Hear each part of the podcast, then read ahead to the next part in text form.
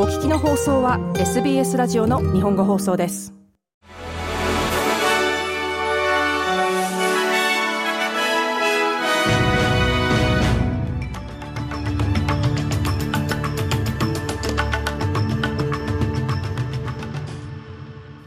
10月23日月曜日 SBS 日本語放送ニュースフラッシュをシドニーから大場恵美がお届けします。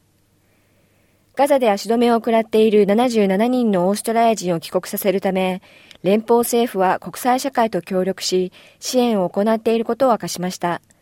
リチャード・マールズ国防相が23日発表しました。イスラエルとハマスとの戦闘により、4700人以上が命を落としたとされ、当局は近日停戦になる可能性はないと見込んでいます。マールズ国防相は現在も地域に取り残されている人々に対し、イスラエルのアドバイスに従い、南へ移動するよう呼びかけています。イスラエル国防軍 IDF のジョナサン・コリンクス中佐によると、ガザに住む100万人のうち、すでに70万人以上が避難しています。アンソニー・アルバニージ首相はアメリカのジョー・バイデン大統領と予定している会談で原子力潜水艦取得に向け働きかける模様です。首相は23日午後、メリーランド州に降り立ち、中米オーストラリア大使のケビン・ラット氏と妻のテレーズ・レイン氏、さらには中央オーストラリア米国大使のキャロライン・ケネディに出迎えられました。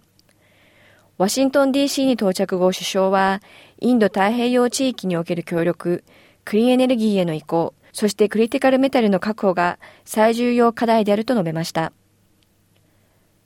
パパニューギニアの移民局長は、オーストラリアが強制的に送り込んだ難民の最後のグループの出国が数週間以内に開始すると発表しました。スタニス・フラハウ氏はガーディアン・オーストラリアに対し、オーストラリアによってマヌス島に送られた64人の難民と亡命希望者が10年以上経った今もパパニューギニアに残されていると語りました。オーストラリアはマヌストンのオフショアセンターが違法であるとの最高裁判決を受け、2021年にパパニューギニアでのオフショア処理体制を終了しています。女性経済平等タスクフォースのサム・オースティン委員長が、オーストラリア経済と地域社会における女性の重要かつ特別な役割を認識する必要があると述べました。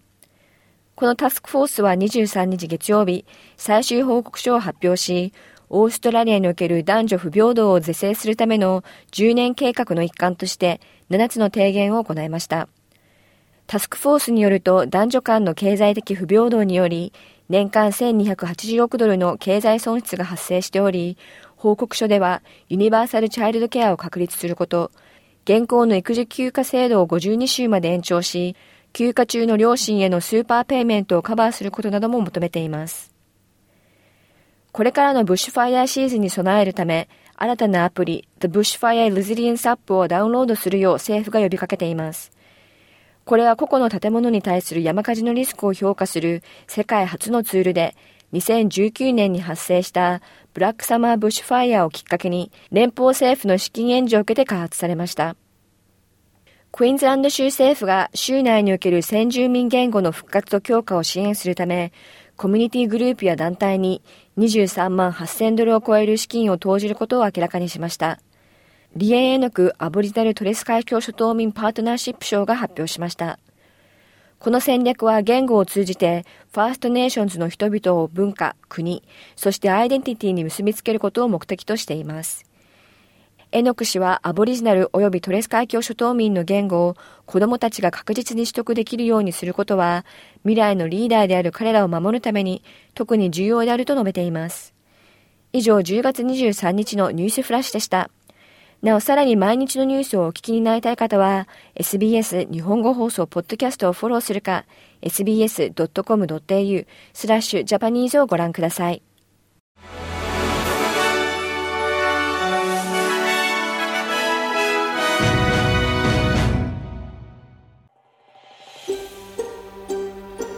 もっとストーリーをお聞きになりたい方は iTunes や Google ポッドキャスト Spotify などでお楽しみいただけます。